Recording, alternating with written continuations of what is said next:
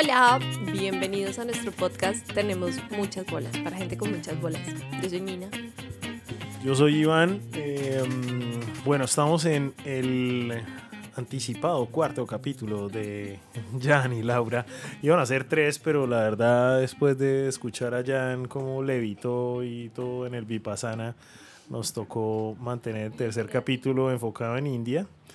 Y bueno, chicos, bienvenidos otra vez al podcast. Hola. Cuéntenos, bueno, después de todas esas impresiones de India, que pues bueno, un país muy fuerte, más para vivir como nómada, todo el tema de Jan en el Vipassana. ¿Qué siguió después de India? ¿Para dónde se fueron? Después de India nos fuimos para Oman, que fue pues un cambio gigantesco porque es un país que es como el paraíso de los psicorrígidos con plata. Ah, sí. ¿Dónde queda Oman? Oman queda en el Golfo Pérsico. Bueno, abajo del Golfo Pérsico es el Golfo de Oman. No, no es el Golfo Pérsico. El Golfo Pérsico es pues Irak, Irán, Arabia Saudita, Qatar. Entonces uno pasa ese estrecho que es la punta de Oman, limita con eh, Irán. Es, eso, pues Oman es, es como entre Arabia Saudita y. Sí, pues Qatar, Arabia Saudita, eh, Emiratos Árabes, Oman. Sino que. Y Oman y abajo pues es Yemen. ¿Y por qué se fueron a Oman? ¿O qué? ¿Qué hay, qué hay por allá?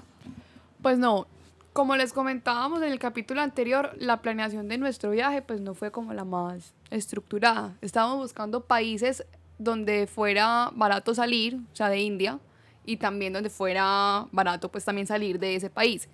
Y adicionalmente, ahí también ya tenía un primo que estaba viviendo, entonces dijimos como, vamos a visitar al primo. ¿Hay gente de Bucaramanga viviendo en Oman o qué? Sí, pues de Bogotá. okay. De padres santanderianos. No, mi amor, es que no es de que no haya sido una planificación. No, es que nosotros nos movemos, no planificamos nada. Hakuna Matata. ¿Sí? Ese es el Nomad Way. Sí, Hakuna Matata. Bueno, pero de India a Oman hay bastante distancia, ¿no? ¿Cómo se, cómo se pues movieron desde India hasta atravesar el en avión, en avión. Pues llegamos a Mumbai, de Delhi volamos a Mumbai, de Mumbai nos fuimos a, a Muscate. Ya estuvimos 10 días. 10 días, sí. Una nota. A mí me gustó mucho. ¿Qué tal Oman? ¿Qué hay para hacer allá? Oman es un país espectacular. O sea, te recibe mucho dinero por ser un país petrolero y saben en qué invertirlo. Entonces es un país, la arquitectura es, pues yo lo definiría que es un país simétrico y uniforme. O sea, por las características de su geografía, la arquitectura, o sea, los edificios son máximo de cuatro pisos, tienen unos colores similares, la manera como se viste la gente también es, eh, es típica, invierten mucho como en el tema de jardines y sistemas de riego, y adicionalmente es como, es como un cuento muy loco porque es una geografía muy desértica, pero tienen oasis. Entonces uno, uno alquila un carro porque no hay transporte público, no hay autobuses, y uno se va a recorrer y uno mientras va, va viendo pues como como nacimientos de agua, camellos salvajes por ahí corriendo, es como estar en un cuento. Qué chimba. ¿Y ustedes por qué creen que, digamos, uno acá en, en, el, en el Ecuador no escucha nunca hablar de Oman? O sea, porque ahorita realmente antes de hacer este podcast estábamos viendo unas fotos y a los que nos están escuchando pueden googlearse Oman y uno ve unos paisajes y unas cascadas, una vaina medio avatar en el desierto, o sea, como medio Star Wars me pareció a mí, como si allá grabaran algo o una joda de esas. ¿Por qué creen que, que no se está tan popularizado un país como ese? Eh, pues esto es opinión personal, pero yo creo que es que el turismo hoy en día está enfocado en el placer y como en los sueños, ¿cierto? Entonces, eh, y pues a lo que el capitalismo mueve, que es al dinero, a dónde, qué es lo que más puede comprar el dinero, las comodidades que pueda comprar. Eh, pues claro, Oman es un país, no es moderno, pero hay mucho dinero. Entonces, claro, uno llega allá y como un país de árabe eh, que depende del petróleo, pues las autopistas son pues de, cinco carriles. Em, o sea, todo lo que es infraestructura está muy bien, pero, pero pues es para que, eso es una teocracia. Eh, el sultán eh, vela por los intereses de su pueblo, o sea, todo el pueblo está bien, claro que hay comercio, hay mucho eh, comercio de indios, ¿cierto? Pero también, digamos, nosotros estuvimos en Sur, que es la ciudad de Simba del Marino, que es espectacular. También la gente vive de la pesca, pero el Estado les da todo, ¿cierto? Entonces, les da todo y la gente pues sigue viviendo bajo sus costumbres. Eh, yo no creo que haya así mucho turismo es por eso, porque allá uno no va a encontrar, allá no se puede tomar trago. Es un país musulmán, entonces el trago está prohibido. Eh, no hay casinos, está prohibido el juego, todas esas cosas pues que corrompen eh, pues al, ser humano, digámoslo así, que lo, que lo desinhibe de sus comportamientos civilizados. Todo lo rico. Y además, hay, añadiendo lo que dice Jan, es un país caro. Entonces, si por ejemplo se compara con el sudeste asiático, pues para poder hacer turismo allá necesitan desembolsar mucho más. Entonces los turistas que vimos eran como ya gente mayor, como gente jubilada, por decirlo así. Y además, además no es un destino tan aspiracional, por decirlo así, o como con tanta publicidad en cuanto al turismo, como lo es Dubái, que queda al lado, pues como todo el tema de Emiratos Árabes. Entonces es un país que pasa desapercibido. Hay muchas personas de otros países porque por la industria petrolera hay muchos expatriados. Eso te iba a preguntar, ¿cómo, cómo se comunicaban? O... En inglés. Ok. En inglés, allá allá, como, como decía, hay tantos expatriados que digamos que el, inglés es como la lengua franca, por decirlo así, todo el mundo lo habla, pues desde el McDonald's hasta pues ya, ya lugares pues como más, más especializados, por decirlo así. Pero sí, es como, es como un secreto guardado. Qué lindo. Es un secreto guardado. ¿y qué fue lo más chimba de Oman? Que ustedes han dicho... Los wadi. ¿Qué es un wadi? Es un oasis en la mitad del desierto. ¿Y fueron a varios o qué? Sí, fuimos a varios. Nosotros alquilamos un carro y pues recorrimos toda la, todo, toda la costa eh, que da al Golfo. Hay una cosa que, que, es muy chistosa, es que en Oman uno puede acampar en cualquier parte. O sea, uno puede ah, alquilar su carro. Pues. Es legal acampar en cualquier... A no ser que sea pues propiedad privada, pero el resto uno coge su carpa y se va. Entonces nosotros le, le pedimos prestada una carpa al primo de Jan alquilamos el carro y nos fuimos pues súper contentos de acampar, no sé qué, porque dijimos los, los, hoteles son caros, entonces la acampada nos sale gratis, buenísimo. Pero ya después de todo este, este viaje tan guerrero dijimos, sí, buenísimo, vamos a acampar. Llegamos a la playa, nos metimos a la playa pues con el carro, el carro se quedó pegado en la arena, fue terrible, luego apareció, apareció un señor que nos empezó a ayudar, luego ese señor llamó a otro señor, luego ese otro señor a otro como con un carro grande para remolcarlo, entonces fue pues como, como lindo, como esa solidaridad con nosotros, ignorantes en la práctica de lo que era llevar un carro a la arena. Ya cuando ya pues nos acomodamos, sacamos la carpa al frente al mar espectacular, un viento, la cosa más impresionante del mundo. Entonces la carpa no, no, no nos sirvió. Entonces dijimos como, bueno, ya pues no improvisemos, vamos a buscar, a buscar un hotel. Pero finalmente es un país muy versátil en ese sentido. Sí, es un país libre, sea, es, es caro porque igual para moverte tienes que alquilar el carro. Cero homicidios, es muy sano, el, la tasa de homicidios es extremadamente baja, pero no porque las leyes sean muy estrictas, digamos, no, es porque pues la cultura en el Islam, eh, eh, pues ellos tienen que ser buenos y ayudar al prójimo. Y ellos lo tienen muy marcado, es un país muy musulmán, entonces... Eso es un, eso es un tema interesante, ¿no? Obviamente con todo lo que Trump fuck you Trump, nos quiere meter de que el Islam es el demonio y que mejor dicho, o sea, casi que ese es el satán de hoy en día. ¿Cómo, ¿Cómo, ven ustedes ese tema religioso del Islam y, y de... ¿Y catolicismo, y cristianismo, y hinduismo? No, no, bueno, no ah, especifiquemos o, religiones en general. No, de esta religión, que ustedes dicen, ah, que, ustedes dicen que el Islam es una, es una, cultura muy bella. ¿Por qué? ¿Cómo lo perciben? Es muy lindo. Pues cuando, cuando uno habla de religión, eh, uno lo puede ver de distintas maneras, pero digamos en el caso mío, yo cuando hablo de religión, hablo es como del mensaje, lo que están las escrituras. Acá mucha gente, pues la gran, bueno, no sé, no, digamos la gran mayoría, pero mucha gente piensa que el problema es de la, son las religiones. La, la, religión no, la religión da un mensaje. Y en últimas, todas las religiones dicen lo mismo ame al prójimo, ayude al prójimo, sea bueno, respete a Dios, eh, haga el bien. Todas dicen exactamente lo mismo. La cuestión es la institucionalidad. Pues claro, cada quien tiene sus intereses. Entonces el problema no es la religión, son las personas que manejan las religiones. El Islam no tiene una cabeza. El Islam se rige bajo pues, lo, lo que está escrito en las aleyas del Corán, ¿cierto? Y es hermoso ver cómo ellos lo viven, tal cual. Un buen musulmán le hace bien al, al prójimo. Siempre lo va a ayudar. Nunca lo va a abandonar. Oman, uno lo ve al 100%, porque nosotros estuvimos en la parte musulmana de India y pues no es lo mismo, ¿no? Pues también está muy mezclado. En Turquía también lo vimos, pero no es, no es igual. En Oman, por ser tan puro aún, la gente aún estar bajo, pues a- por ser una teocracia, em, uno, uno siente como ese, ese afecto, en verdad, que lo ven a uno independientemente de la raza, color, religión, de donde venga. Ellos ayudan al ser humano, al prójimo. Em, a mí la verdad es que el, el- el Islam siempre me ha llamado mucho la atención como, como mensaje, ¿no? No sé a ti, Lao, a mí la verdad es que me gusta mucho. A mí me parece que en su esencia es una religión bonita. O sea, como lo mencionaba Jan, ellos están buscando siempre hacer el bien.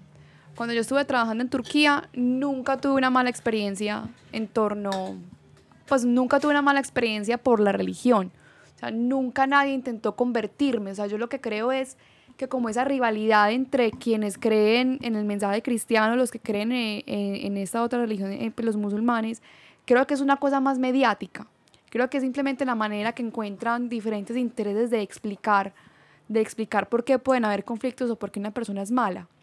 Pero al, interactuar en el día a día, como lo hicimos en, en Oman, como nos pasó también en Turquía, también cuando hice el intercambio allá que estuve tanto tiempo, es un mensaje bonito, de caridad. Digamos, por ejemplo, en el Ramadán, cuando estuve allá en el 2014 en Turquía, era, era muy bonito porque ellos preparan banquetes para la gente, se invitan lo- los unos a los otros para compartir. O sea, y es un mensaje que es transversal a cualquier religión. Es como celebremos, una, celebremos que podemos hacer el bien simplemente porque así lo puedo, así lo puedo hacer. Entonces, como decía, creo que es una rivalidad inventada, porque históricamente, si uno, si uno ve el origen de, de estas dos religiones, es más lo que comparten que en lo que difieren. Entonces, quedamos con una impresión muy bonita de Y, todos los y musulmanes que vivieron una experiencia similar en Oman, o sea, ese tema de compartir y de- el tema religioso, ¿cómo los afectó directamente? No, lo que pasa es que ellos, pues cuando ven al extranjero, pues, pues, nosotros nos tenemos que acomodar a las reglas de ellos. Las reglas es, pues, no, pues, convivencia, en realidad es eso. Entonces yo no voy a ir allá a desordenar, no voy a ir a parquear donde me da la gana, no voy a ir a, a tomar, a emborracharme. De, de hecho, uno allá, pues, imagínense, están tan avanzados en ese tema que uno va al parqueadero y, pues, si usted quiere, uno no paga. ¿Sí? Nosotros alquilamos el, el, el, el, carro, el automóvil y, el, y no nos pidieron ningún papel. O sea, usted, usted paga, o sea, confiamos en usted que nos lo va a traer otra vez lleno. Eh, pues claro, eso uno lo ve en los países del norte de Europa, ¿cierto? Pero uno verlo en un país de Medio Oriente es como raro. Entonces uno dice, ¿por qué lo hacen? Claro, es la confianza que le da. Y siempre con una sonrisa. A mí la verdad me encantó. Y ahorita que hablas pues como de experiencias con musulmanes, esta no fue propiamente en Oman, pero cuando nosotros estábamos viajando de Turquía a Bulgaria, conocimos a un pakistaní que vivía en Canadá. Y era como la típica persona buena, o sea, como con- cuando uno dice buena papa. Buena energía, sí. para compartir, sí. Él llevaba Mohamed, obviamente, se llamaba. Pero él, eh, claro, era el que llevaba la maleta, la mitad de la maleta era comida para ir compartiendo con la gente que iba conociendo y como para entablar conversación. Entonces no se me olvidó una frase en la que, pues cuando nosotros estábamos esperando para el tren, él estaba con otra persona, creo que no sé de qué país de Europa era. Entonces me acuerdo mucho que decía, no, lo que pasa es que yo traigo mucha comida porque otros no tienen. Entonces, y era como im- impresionante porque él llevaba un equipaje muy pequeño. Entonces, mientras ya eh, esperábamos ya como el siguiente tren y toda la cosa, nos ofreció, nos ofreció, nos ofreció miel, aceitunas, queso. Entonces, ya y cuando llegamos a Bulgaria, él estaba estresado porque necesitaba una mezquita pues para, para rezar porque ya era hora. Entonces íbamos a estar solamente 24 horas, menos de 24 horas en, en Sofía, pero él tenía que cumplir su deber con Dios. Entonces como que en ese, en ese plazo de tiempo tan corto, pues fue mucho lo que pudimos ver de él, cómo vivía su religión. Y en ningún momento a cuestionarnos a nosotros por, porque no, no creíamos en lo mismo que él, sino simplemente por medio del ejemplo, darnos pues como ese mensaje en la práctica de sus creencias. Entonces, eso fue lo que experimentamos con, pues, con todos los musulmanes. ¿Qué siguió? ¿Para dónde cogieron? Turquía. Mejor. Sí, de lo mejor. Es que Turquía, es que Turquía para mí es como la Pues ese fue el antiguo casa. Constantinopla, Pues o Estambul, ¿no? sí. Estambul, ¿no? Estambul sí, pero Turquía es que es una Fue la nota. capital del planeta en Claro, muchos- es la capital años. histórica del mundo, sí. Turquía para mí ya fue como sentirme en casa. Ajá. Ya para mí como ya el tema exótico, ya era como que ya de acá que venga lo que sea, yo ya estoy en mi casa.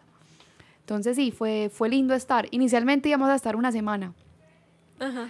pero yo todo el viaje le decía, ya tenemos que ir a Turquía, tenemos que ir a Turquía, y él como, bueno, sí, mija, sí, eventualmente iremos. Pero ya que estábamos ahí, a él le gustó tanto y yo estaba tan contenta de estar ahí que, que ya no teníamos afán, no teníamos afán de irnos de ahí. Es un país espectacular, de verdad que sí. Ok. Y ya después de Turquía, ya que estábamos pues en, en, en Europa pues como, como tal, ya qué país seguía, se me olvidó. Pues ya cruzamos, ya fue por tierra de Bulgaria. Estuvimos en Bulgaria, bueno, un día nomás. Eh, muy bonito, pero muy aburrido. Eh, y de ahí ya pasamos a, a Budapest. Que Budapest, pues, claro, qué belleza. Entonces nos quedamos ahí también un buen tiempito en Budapest. Budapest es una chimba, ¿no? Además que Sí, yo estuve en espectacular. Budapest y uno, hasta que no está allá, no se da cuenta que eran Buda y, Y Pest, Pest, que eran claro. dos ciudades unidas por unos puentes. Sí. Eh, yo me acuerdo, además que ya- yo estuve en un hammam, que es como esos baños turcos que uno pasa de frío a caliente, son famosísimos. Sí, sí, sí, sí. Sí, La porque hasta ahí llegó, cerveza. de hecho, hasta ahí llegó el Imperio Otomano. Hasta Ah, Budapest, pena, ¿no? sí. Bueno, yo no llegué allá al imperio. bueno, y después de esos recorridos, que obviamente ya han sido tantas ciudades y países, vino algo que es muy especial, ¿no? Que es el Camino de Compostela en España. Cuéntenos un poquito de eso. Nosotros decidimos, pues vamos a terminar el viaje. Yo ya había hecho el camino, vamos a terminarlo, pues, lo más chévere posible. Entonces decidimos hacer el camino de Compostela, terminar ahí. Ya habíamos comprado los tiquetes para volver a Colombia desde Madrid. Entonces dijimos, hacemos Compostela y terminamos y a los dos días salimos para Colombia. Yo había escuchado mucho del Camino de Santiago por la experiencia previa que había tenido Jan. Pues Jan Ajá. había hecho el Camino francés, que son como mil kilómetros, y lo hizo como parado en las manos, en fin. O sea, la- me, me- me había hablado pues de una experiencia pues como muy, muy bonita, muy poderosa pues como en términos es- espirituales. Y yo tenía pues como la idea de hacerlo. Pero como la gran mayoría de ideas, yo dudaba que fuera a ser pues realidad. ¿Qué se dice del, del Camino de Santiago de Compostela? ¿O por qué suena tanto? ¿Por qué, el, cuál, qué es lo que hay ahí detrás de...? El camino es una peregrinación. El, a ver, el, el- cuando se descubren los restos del apóstol Santiago en el, en el 900 y pico, pues es un milagro, obviamente. El rey Casto ve la estrella ya y él la sigue. Y cuando se da cuenta, estaba iluminando sobre el piso y entonces sobre eso encontraba unos restos y que eran los del apóstol Santiago, el Matamoros. Y sobre eso construyeron una catedral. Em, y esa es pues la, la- la historia. Entonces se creó la pues la leyenda del apóstol que él pues eh, bueno, eso es histórico, ¿no? Jesús muere y cuatro apóstoles salen, y esos son los evangelios canónicos, ¿cierto? Y pues el cristianismo, el catolicismo está basado en eso, lo que cuentan. Nosotros conocemos de Jesús por los cuatro apóstoles. Em, entonces, bueno, Santiago pues llegó allá. Él se fue, la historia dice, esos son los, eh, los, los evangelios, los, em, los, ah, bueno. Entonces él llegó allá a España, él llega hasta allá y él, y él, y él, y él esparce la, la palabra de Jesús. Y pues claro, entonces a raíz de eso pues se genera pues las peregrinaciones con todo el avance del cristianismo en el, en el, en el milenio pasado eh, a principios del milenio, después de la caída del Imperio Romano, pues la gente empieza a peregrinar allá. Y pues, claro, la leyenda dice que aquel que llegue a la tumba del apóstol, a la catedral, donde están los restos, caminando con una mochila, peregrinando, eh, va a lograr, encontrará el propósito en la vida. Entonces, si ¿Y uno ¿Usted siente que sí? Pues es que mi vida no se ha acabado. Yo no sé cuál es el propósito de la vida. Uno puede vivir y uno puede, uno no sabe para qué nació, ¿cierto? Lo que, yo sí creo que tenemos todos un propósito. Pero pues así Pero como que, que hayamos haya encontrado, llegado, no sé. que hayamos llegado a la catedral y un coro de ángeles haya dicho, Laura, tu propósito en la vida es grabar este podcast. No, o sea, no funciona así, o sea, esto no es un horóscopo, o sea, no, no, no pasa así. Pero como uno está caminando tantos días, pensando paso a paso, pues en ese, en ese pensar y pensar, uno se conoce un poco más a sí mismo y eso puede cambiar tal vez la directriz que uno tiene de su vida. Pero si uno está esperando pues que llegue el apóstol y le diga, de acá adelante tienes que hacer esto, esto y esto, pues es un poquito irreal. Sí, es que así no funciona. O sea, en ese momento estamos acá. A mí el camino de Santiago no me dijo, vas a sentarte a hacer cosas. No. Lo que sí sé es que mientras yo lo hacía, es que la primera vez que yo lo hice sí fue espectacular. Y yo estaba pasando por momentos pues, de mi vida Ush, Laura. pesados. No, pues Lau no, no estaba todavía en la película. Pero, pero claro, yo termino el camino de Santiago y lo que sí sé es que, pues claro, yo caminé mil kilómetros. El camino son 782 a Compostela. Lo que pasa es que yo venía tan llevado. Yo arranqué en Francia, crucé los Pirineos, caminé todo Navarra, La Mancha, eh, Castilla, León, eh, Galicia y llegué, claro, a Santiago de Compostela y yo seguía como que yo no encontré nada. Eso fue la primera vez que yo lo hice. Entonces voy a seguir caminando. Y llegué a Finisterra, que es donde antes del descubrimiento de América era el fin del mundo, ¿cierto? Ese era el, el- el meridiano que definía hasta acá llega. De ahí lo que usted ve viene el abismo, ¿sí? Y entonces llegué a Finisterra y de Finisterra dije, no, espere, voy a subir a Muxía caminando. Y de Muxía dije, no, pues voy a devolver porque todavía no encuentro nada. y me devolví a Compostela caminando. Entonces, claro, ahí fue que pasaban los mil kilómetros. Cuando yo ya sé que me tengo que volver a Colombia, ahí yo sí encontré una respuesta y es que la vida sigue. Y ahí es el poema famoso de Machado, que es Cantares, todo pasa y todo queda, pero nuestro es pasar, pasar haciendo caminos, caminos sobre la mar. Alá Akbar. bueno, Ese poema, de hecho, es, es sobre, dicen que es sobre el camino de Santiago. ese fue el primer camino de Santiago de Jan. Y ahora el camino de Santiago en pareja con Laura. ¿Cómo fue la diferencia, digamos, para los dos? A mí, de- para de mí, o eso? la diferencia para mí, o Para los dos. Porque para Lau es una primera vez, para mí es una segunda. Además Cuen- que yo siento que es, es muy fuerte, perdóname, es muy, es muy fuerte cómo vivir eh, las diferentes sociedades con la influencia de la religión en las diferentes sociedades y llegar a un, pues a estos países que ya tienen otra religión más fuerte. ¿Cómo cambia la sociedad? Si se nota ese cambio en cuanto a comunidad, en cuanto a... Listo, entonces vamos a responder primero la pregunta de Nina.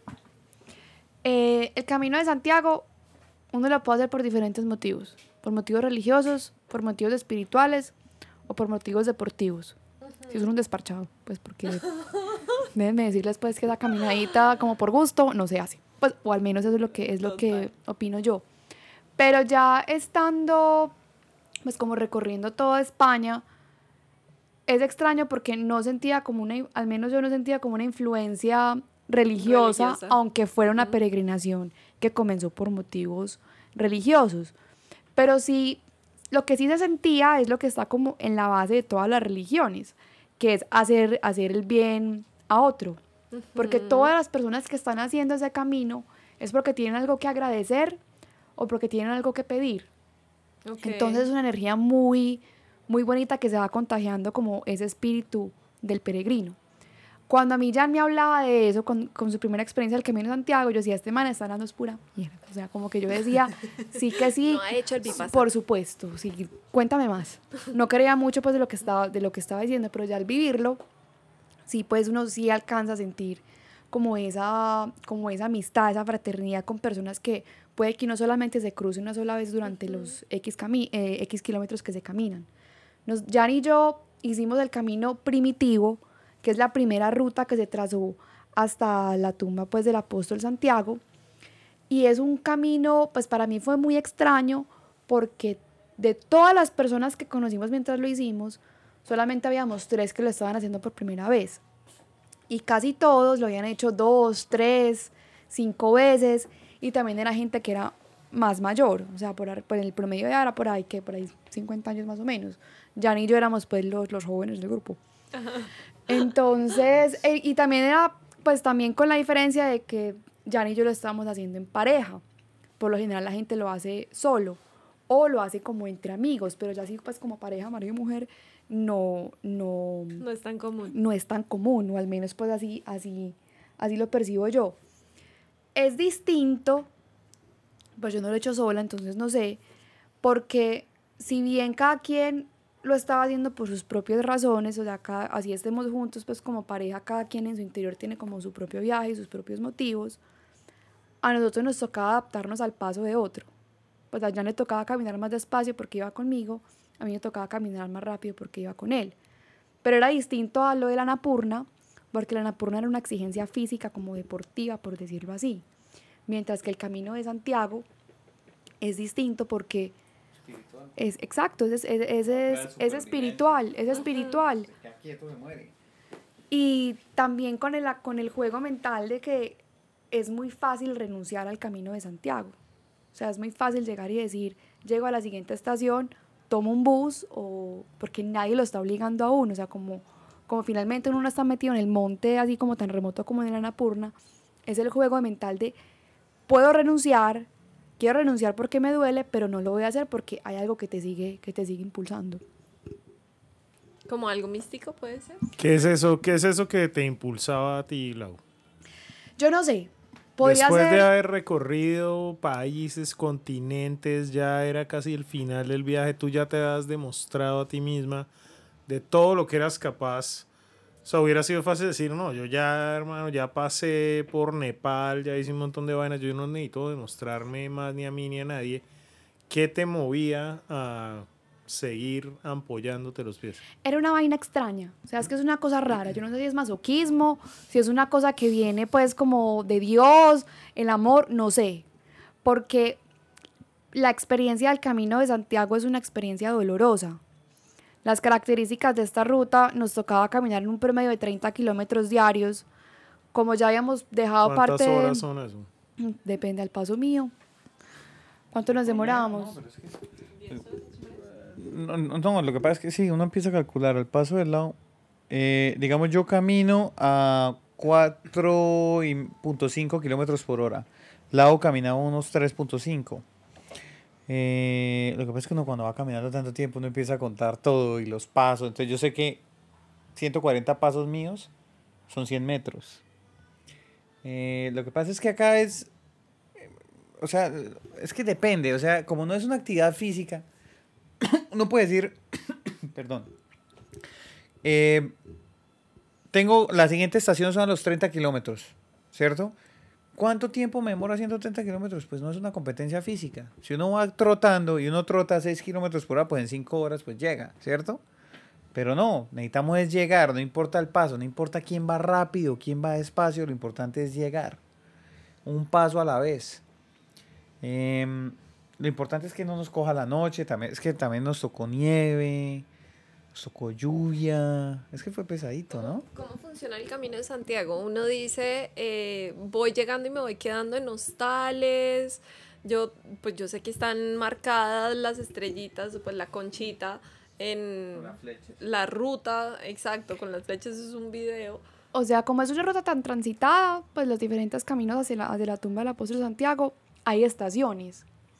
La diferencia con esta ruta que hicimos nosotros, que es la del camino primitivo, es que como no es una ruta tan transitada, para encontrar un albergue, tú tenías que llegar a ese o te tocaba dormir pues en el monte, porque no, no había pues como, como otra opción.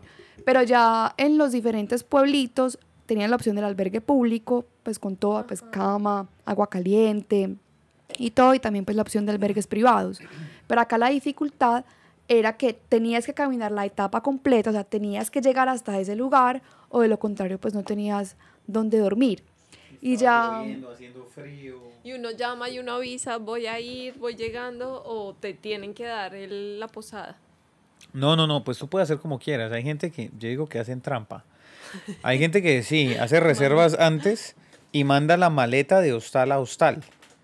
Pero pues la leyenda dice, y yo estoy de acuerdo con que uno tiene que cargar su mochila, porque lo bonito es sobrevivir, ser nómada. Caminar con lo que uno tenga, sobrevivir con lo que uno tenga en la espalda. Cargar su propia Su peso, más su o menos. propio, lo su propio, lo que uno necesita en la vida. Por eso es que es tan profundo el. Camino de Santiago, porque uno al final se da cuenta, cuando uno llega a una estación, cuando dice el lado, después de 30 kilómetros, y uno en verdad lo único que añora, porque uno está dolorido, los pies ampollados, cuando uno lo único que añora es un, una ducha caliente y un colchón, uno se da cuenta de lo poco que se necesita para ser feliz. Ok. Entonces, eso, eso es lo que trae el camino, eso es el camino. Uno, cuando uno disfruta el momento, cuando conoce a alguien, se hace tan amigo hablando y la solidaridad del peregrino, uno se da cuenta que las relaciones son importantes y que no importa lo que tiene el otro o lo que le pueda ofrecer a uno, sino uno no es amigo de alguien porque él le da a uno o le ayuda, sino uno es amigo de alguien porque a uno le nace ayudarlo a él. Todo eso uno lo vive en el camino. Esa solidaridad, eh, querer compartir con alguien. Claro que uno a veces encuentra gente que uno dice, no, definitivamente no hay empatía, pero pasa. Y por eso vuelvo al poema. Todo pasa y todo queda. Ajá. ¿Sí? Y también pues como ya trayendo la pregunta que decía Iván hace un momento, es cierto, yo no tenía nada que demostrar. Nadie me estaba obligando. O sea, pudimos haber utilizado ese, ese tiempo del camino para finalizar nuestro viaje en otro, de otra manera. Pero creo que me animé a hacerlos, pues no sé si suena como simple, pero porque podíamos. Sí. O sea, porque podíamos, o sea, ya nos habíamos entregado, ya habíamos, ya lo habíamos hecho todo como nómadas, pues para sobrevivir, pero como que no había como esa dimensión espiritual tampoco, pues no, no, o al menos yo no había tenido pues como una experiencia durante el viaje que tuviera como que ver más como, con- como conmigo misma, pues como a nivel interior. Y a decir verdad, también lo subestimé, porque yo dije, si puedo con el Annapurna, puedo con lo que sea, o sea, ¿a dónde hay que caminar? Estaba pues como, como Y es mucho más duro que la Napura. totalmente, porque es que, como decía Jan ahorita, no es el que llegue más rápido, pero acá el reto es llegar. Es un, es un reto pues como a la resistencia tanto mental como física. Pero pareciera que es más psicológico el reto, ¿no? Porque es que uno en Nepal no tiene para dónde coger. O sea, no hay nadie que lo vaya a salvar a uno, no va a pagar ningún bus, no va a pagar nada. En ca- o sea, es, es imposible renunciar. O sea, es o sigo o me devuelvo. En cambio, este viaje es, siempre está la opción de renunciar. Y es un reto más psicológico, ¿no? Pareciera. Pues e- es que es tal cual esto, digamos, lo pongamos una- a una situación cotidiana. Si uno tiene carro con aire acondicionado y hace calor en Bucaramanga, pero uno sabe que eso perjudica el tráfico y eso pues como que no ayuda mucho, entonces decidir coger bus solamente porque considero que es correcto coger bus. No me importa la inseguridad, no me importa nada, ¿cierto? porque tengo mi carro, así sea un carro lujoso, un BMW, un Mercedes, lo que sea, es como que una persona no saque su Mercedes para ir a, a trabajar, sino que coja el transporte público. Eso mismo es con el Camino de Santiago. Yo no necesito hacerlo, pero decido hacerlo porque lo necesito. Y decido terminarlo porque sé que algo bueno tiene que venir de acá. Y la verdad, creo que tú lo viviste al lado porque yo inclusive por segunda vez lo viví. Cuando uno llega a la catedral, cuando los amigos, no sé para ti cómo ese fue, pero para mí ver a nuestros amigos del camino esperándonos porque éramos los últimos, nadie pensó que tú fueras a terminar igual que la Napurna. Esa satisfacción de uno volverse a ver con ellos, de encontrarlos, porque como todos vamos caminando, uno a veces hubo gente que no volvimos a ver nunca. Y los extrañamos, ¿cierto? Pero los que volvimos a ver fue chéverísimo. era una cosa rara. O sea, porque cuando empezamos a caminar, el primer día caminamos 30 kilómetros y yo llegué llorando más o menos. Pues no, más o menos no llegué llorando. Yo como yo, ¿quién me mandó a mí a hacer esta? mi-?" En fin, como con todas las experiencias difíciles que hemos tenido en este viaje, que yo era como, ¿quién me mandó a seguir el- la corriente a este man? Pero, pero, pero que un tío mío dice que ya lo hizo todo para que yo saliera corriendo y no lo hice, entonces firme. Entonces firme. ¿Qué les iba a decir yo? Entonces, eh, creo que si uno lo toma por el tema físico, uno renuncia el otro día. Pues así como yo les contaba que buscando el equipo para, para Annapurna tenía 16 ampollas, pues en el camino de Santiago no era muy distinta la realidad. También los pies ampollados, la espalda, todo. Pero fuimos conociendo personas, algunas solamente por una interacción de un minuto, otras con las que nos fuimos encontrando en cada etapa. Y eran como interacciones justas para lo que, para lo que yo necesitaba en ese momento. Gente que no tenía por qué ser amable conmigo, pues porque yo igual como que tengo cara como de puño y no soy la más amiguera. Pero que me decían, ¿estás bien? Entonces, o quieres una curita, o cómo sigues, tenga acá una crema, un, un relajante muscular, lo necesitas. Así como otras personas, me acuerdo una vez que digamos en una, como está diciendo ya, hay gente como que hace trampa, o sea, como que llega en bus hasta una parte, camina, camina 3 kilómetros o 5 kilómetros y lo, y lo recoge otro bus. sería- que está bien, está bien, está bien, o sea, no mentira, está bien, no, la mala para ellos. El caso es que, el caso es que eh, esto fue al otro día de una etapa muy, muy dura que caminamos 40 kilómetros, entonces yo estaba pues más o menos vuelta a ñola, entonces iba con mi mochila y había una loma, y estaba pues con como un grupo de gente esos que llegan en bus y se van en bus. Entonces yo iba pues con mi mochila, ya en adelante de mí, pues porque no podía el paso mío porque se le rendía la espalda. Y yo ya mentalizaba como, sí, estoy caminando más rápido, lo voy a lograr, no faltan tantos kilómetros, yo puedo, como Dios mío, ayúdame, porque en verdad yo no empiezo a rezar porque no creo que no va a ser capaz. Entonces yo así pues como con toda la mentalidad así Rocky, pues más o menos Eye of the Tiger sonando en mi cabeza. Y pasa una señora y me mira y me dice, vas mal. Y olía rico. Y olía delicioso, la ropa nueva de la hija divina. Y yo como, esta hijo de madre, que se lleve todo mi odio. La que acaba de llegar en el bus, en el en el Copetrán. Sí, o sea, sí. como que la, la voy a acabar. Pero igual, pero igual en medio de todo también como que me impulsó a ver cómo este hijo de madre, a ver, a ver cómo me la, cómo me la paso. Igual ya cuando llegamos como al punto de descanso, que llegó pues como todo ese grupo, me acuerdo que había otra señora que me decía como, hola guapa, ¿estás bien? ¿Cómo estás? Vamos que se puede, buen camino. Y cuando llegamos allá, ella claramente llegó antes, antes, pues antes que yo llegara, me recibió con una mandarina. Me dijo, "Ah, es que no tienes acá nada que comer, mira, acá te doy una mandarina. Y yo, no, pero es que yo voy a comprar algo. Y me dijo, no, es que ya a mí, yo, yo no la necesito, tómala. Entonces, es Se lindo. genera como una fraternidad. Es pues. lindo, es lindo. Yo la verdad como que no veía posible llegar hasta Santiago de Compostela. Pues yo la verdad, pues mi personalidad, yo soy bastante pues como pesimista, pues yo nunca veo el vaso medio lleno, sino como medio lleno de veneno. Como que yo digo ya, pucha, el peligro inminente, acá vamos a morir todos. Pero, pero que no, no veía posible llegar hasta, hasta Santiago de Compostela, no, no lo veía posible. Bueno, ¿y cómo fue esa sensación de cerrar tu capítulo? Es que eso fue, para mí fue impresionante porque terminé haciendo el camino de Santiago como lo que pensé que nunca me iba a convertir. Mochilera, con la ropa no en muy buen estado, destruida más o menos, o sea, cero maquillaje, cero escasamente bloqueador solar, en chancla con medias. En chancla con medias, Pecado. cojeando. Con Crocs. Sí, o sea, una cosa más o menos, una cosa más o menos terrible. No, creo que nunca. Pues primero muerta. Eh, pero para mí cuando llegamos a, a la plaza, pues donde está la catedral, yo quedé como, pues como sobrecogida. Como que yo no podía. Porque era muy lindo ver personas que hicieron todo el trayecto juntos, cómo se encontraban. Entonces, como ver como el abrazo, como, como el grito, como la felicidad de haberlo logrado. Todo el mundo con los pies vueltos, nada, o sea, todo el mundo lleno de vendas, de curitas. Entonces yo era como que, pues yo no sé, no es que no sé cómo describirlo, como ver la catedral que está en mantenimiento, de hecho. Eh, pero verlos, a- ver como toda, a toda la gente llegar como con esa sensación de lo logré, pues para mí fue sobrecogedor. Era todo el mundo pues como, como cantando, felices, ya, ya pues con, con toda la gente que habíamos conocido, yo era como callada simplemente como intentando absorber como, como todo el momento, o sea, como, como cómo hago para El que se me logro. quede grabada la alegría que veo que sienten otros. Y también cosas extrañas que pasan durante el camino, como les decía que hay gente que uno ve en, determinado momento y luego ya no la vuelve a ver, así como gente que uno se encuentra justo en el momento. A Cuando- Frodo, a Samwise Gamgee. No, a ellos no nos encontramos. A ellos no nos encontramos.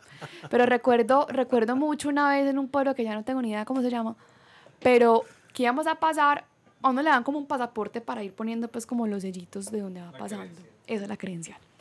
Entonces íbamos caminando y pasamos como por una iglesia. A ese, ese punto del camino ya casi todos iban más adelante que nosotros. Entonces yo le dije a Jan, entremos acá que quiero poner pues como el sellito. Y él como, sí, listo, dale. Y cuando estábamos entrando a la iglesia, iban saliendo una pareja de italianos que habíamos conocido pues como días antes. Y fue como la alegría, como un amigo que uno no había visto en mil años, como la felicidad de lo lograste, eres fuerte, y yo sí, yo nunca, pues, y eh, que ellos no hablan una palabra de español ni de inglés, y nosotros tampoco, pero ahí como con el lenguaje de la fraternidad, era como, fue pucha, era, era, una cosa, era una cosa linda. Y también recuerdo mucho al otro día de este día tan duro que les cuento de los 40 kilómetros. Yo más o menos estaba caminando como una cabra encalambrada pues desde que salimos. Era una cosa, era una cosa terrible. Vimos los videos. Llegamos y Jan pues descarado grabándome videos, muerto de la risa. Porque él sí pues digno, adolorido pero digno. Yo sí la dignidad la dejé quién sabe dónde. Pero recuerdo mucho que cuando íbamos a salir al otro día, eh, Julián era, ¿el el de dónde era? Era valenciano. Era valenciano, él llegó y dijo, ¿dónde está mi niña? Pues como refiriéndose a mí. Y me dijo como, no, vine a saludarte y acá te entrego esta, esta vaselina para las ampollas y acá tengo este relajante muscular no tenía por qué hacerlo. Sí. Entonces como que varias cositas así que van, que van pasando, que me recargaban de energía y que sobre todo pues también iba con Jan. O sea, Jan ya había vivido la experiencia, él en medio de todo estaba, también estaba haciendo su camino por segunda vez y que íbamos juntos. O sea, todo nos decía que las parejas no lo terminaban porque uno se cansaba antes que el otro. Creo que hubo momentos donde también estuve muy propensa a renunciar, pero finalmente, como con el Anapurna, era como una comparación pues también del camino que estamos emprendiendo juntos. O sea, si, si habíamos sido capaces de llegar hasta ese punto, viajando contra, con situaciones adversas, pues ya como finalizar el camino juntos, era como decir, pues acá estamos y vamos para, vamos para adelante. Bueno, pues muy emocionante, la verdad. Creo que otro bucket list para tener. Yo sí les quería preguntar, chicos, después de, bueno, yo creo que obviamente hubo más países, hubo más ciudades, fueron a París, a Londres, a, muchas ciudades que, que, bueno, de pronto no las tratamos en este podcast porque pues sabemos que son ciudades más comerciales de alguna manera. Pero ¿cómo cierran ustedes su capítulo de nómadas? Porque en este momento estamos en Bucaramanga, Santander, Colombia, ya con otro estilo de vida. Obviamente, de todos modos, siempre nómadas, siempre pensando y aprendiendo de todo lo que vivieron. ¿Qué sigue? ¿Cómo cierra uno ese capítulo y, y qué viene ahora? ¿Y cómo ven ustedes? O sea, ¿van a seguir viajando? ¿Qué van a seguir haciendo? ¿Cómo, cómo ven la vaina? ¿Qué proyectos vienen? Yo creo que nosotros tenemos una historia por contar y unos aprendizajes que hemos ido, pues que adquirimos en todos los países. Lo que estamos acá viendo ahora es cómo transmitir esa historia. Entonces tenemos miles de fotografías, tenemos artículos escritos, tenemos libros empezados, tenemos, tenemos lo que les decía, un aprendizaje y un conocimiento que queremos compartir. Como se vaya dando eso, nos lo, irá diciendo el futuro. Igual nosotros creemos que siempre y cuando estemos en movimiento, porque el hecho de que estemos en este momento en Bucaramanga o en Colombia, nuestro país de origen, no significa que estemos quietos. O sea, lo que se queda quieto se muere. Entonces, como con el mismo sobrecogimiento con el que llegamos a, la Catedral de Santiago, es que ha sido este regresar, como ir viendo, listo, esto lo podemos aplicar, esto lo podemos contar, esto todavía lo tenemos que analizar, porque no somos las mismas personas que, que se fueron. O sea, no, no, no como, como es que es el dicho, no se va quien se fue aunque regrese. Entonces, como me dijeron ahí, pues. No, no sé, lo leí, por, lo, lo leí, lo leí en algún lado. Pero, pero sí, vamos a ver, porque irnos, habernos ido y llegar y seguir como estábamos, pues sale por el remedio que la enfermedad. Pero sí, o sea, lo que les comentaba, continuamos con nuestro blog, que es un, que es un comienzo para se- seguir contando esta historia. No, yo, yo sí comencé una novela, lo que pasa es que sí, cuando yo tengo un libro que ya lo editaron y la idea es publicar, lo que pasa es que yo estoy quedado. Obviamente no va a salir, va a salir con un seudónimo, no va a salir con mi nombre, entonces nadie va a saber cuál va a ser. Ya es se un verá. misterio. Lo que viene es, en este momento, nosotros podemos vivir en cualquier lugar del mundo porque tenemos ingresos que nos permiten, o sea, perdón, tenemos la manera de generar ingresos que no nos obliga a estar en un solo lado. O sea, en ese momento ya podemos, ya somos, sí, seguimos nomás, sí, razón, Iván. Lo que pasa es que cuesta uno decirlo, ¿no? Porque en última estamos en nuestra ciudad, estamos con nuestros amigos, nuestros familiares. Pero sí, lo que viene ahorita es, tenemos que estar acá. Es un momento de estar, y lo sentimos los dos, estar cerca de los seres queridos, todos, familia y amigos. Por ahora vamos a disfrutar esto. Sea un año, medio año, dos años, pero en ese momento, así como disfrutamos el viaje 14 meses, estamos disfrutando estos dos meses, porque apenas llevamos dos meses acá. Eh, desde que llegamos lo estamos disfrutando, no sabemos cuánto, cuánto dure, pero Hakuna Matata. Eso lo aprendí en África. seguirnos- seguirnos Eso lo moviendo. aprendí en África, no en el Rey León. El Rey León era una canción, eso lo, lo aprendí en Que Tanzania. hayamos llegado como Pumba de ese viaje no significa que lo hayamos aprendido el Rey León. Pero si alguien en realidad está pensando en darle la vuelta al mundo, darle la vuelta al mundo es sencillo. Julio Verne lo escribió en 80 días. Pues uno lo puede hacer hoy en día en avión en dos días, ¿cierto? Se puede hacer en dos días la vuelta al mundo. Lo importante no es... Pues claro, pero se lo escribo acá. Desde acá de Colombia. Colombia, Los Ángeles, Los Ángeles, eh, Guangzhou. De Guangzhou, Turquía. Ahí apenas van 36 horas. De Turquía a Madrid, 7 horas. Bueno, casi dos. Y de Madrid a Colombia. Ya le dio uno la vuelta al mundo, ¿cierto? O sea, es fácil. La cuestión es, si nosotros describimos dar la vuelta al mundo, pero en realidad es, Vivir el mundo. sí, sí, yo nunca lo hubiera descrito así, pero sí, es vivir el mundo. Yo lo hubiera descrito como, como, como disfrutar el mundo. Mucha gente dice, no, es que el mundo es un pañuelo, es que me lo encontré en el aeropuerto de París.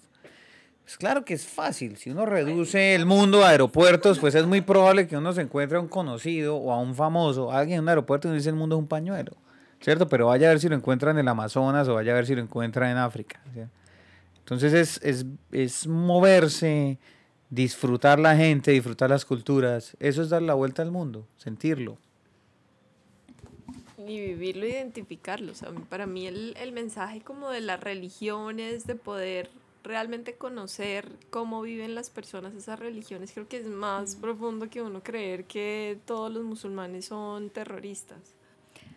Pues sí, pues yo ya, yo lo único que, yo soy una persona que a mí me gusta mucho leer y yo experimento el mundo a través de la lectura, pero nada se compara con uno vivir sus propias aventuras y no leer las de otros, independiente si uno se va a dar la vuelta al mundo o, se- o si se va a dar la vuelta a la manzana. Entonces lo importante es eso, ir a descubrir. Es como mi Total, último, mi último consejo. Claro, por eso y se pueden, hay un, hay un cuento de los más cortos que hay que es de García Márquez que se llama El drama del desencantado. Son tres renglones. Léanlo, El drama del desencantado. Ok. Una historia en tres renglones. Se lo recomiendo en realidad. Súper, me gusta. Bueno, muchísimas gracias por estas historias, por estos cuentos, eh, por estas recomendaciones, por, por todas estas opiniones que realmente le pueden pegar a una gente, le pueden pegar a otra, pero a la larga lo que sí tuvimos fue unos invitados con muchísimas bolas que tuvieron las, las bolas de recorrerse el planeta y de, y de venir a contarnos su historia. La verdad les queremos dar las gracias por haber estado acá. Y esperamos que próximamente nos Ustedes, cuenten muchas historias de Nina. Lebrija. Muchas gracias. Bienvenidos. Ay. Bienvenidos siempre a este podcast y bueno, a todo el mundo muchísimas bolas. Estamos esperando el camino del Lenguerque para el siguiente podcast. ¿Sí se llama? Sí, pues yo ya lo hice. Pero No, yo ya he hecho todo, ya, ya suficiente. Bueno, Eso viene para otro Pero podcast. Bueno, nos pueden encontrar a nosotros como tenemos muchas bolas en todas las plataformas de podcast y como heladería gelatino, nuestro emprendimiento. Y a estos chicos maravillosos los pueden encontrar en Three decades ago. la voz más sexy de Medellín que les acaba de hablar. Capital de la piña de Colombia. Muchas gracias a todos por acompañarnos a este podcast. Los esperamos en el próximo con más invitados y más historias de gente con muchas bolas. Chao. Chao.